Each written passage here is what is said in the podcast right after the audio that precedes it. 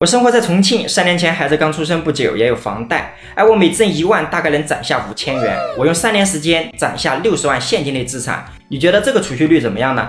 怎么才能年年实现高储蓄率呢？记得点赞收藏，方便重复看。两个习惯帮我年年实现高储蓄率。第二个习惯对我的影响重大。第一，开源节流，这一定不是让我们过苦日子。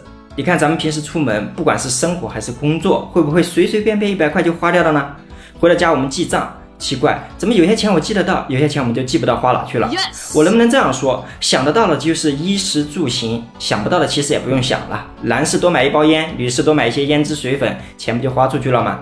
咱们过日子，钱该花还是要花，只是我们稍微攒一下，还是能省下不少钱，你信吗？当然，除了减少这种感性消费，这三年我的收入也高了一点。你有没有发现，哪怕这几年我们把钱存下来了，可过不了几年，我们存下来的钱就很容易被花掉。所以第二个习惯才是我们长期保持高储蓄率的关键。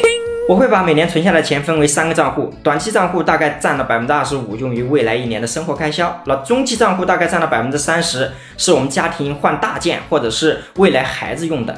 那剩下的钱就是长期账户，主要是给我夫妻俩多攒一些退休老本。那为啥要分账户呢？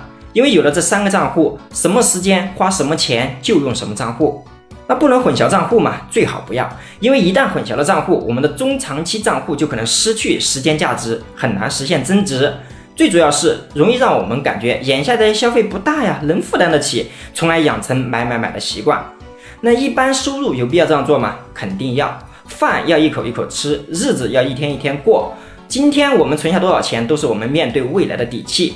那这两种习惯让我们感受到生活渐入佳境，也能让我们更加发自内心的认可自己，认可点赞。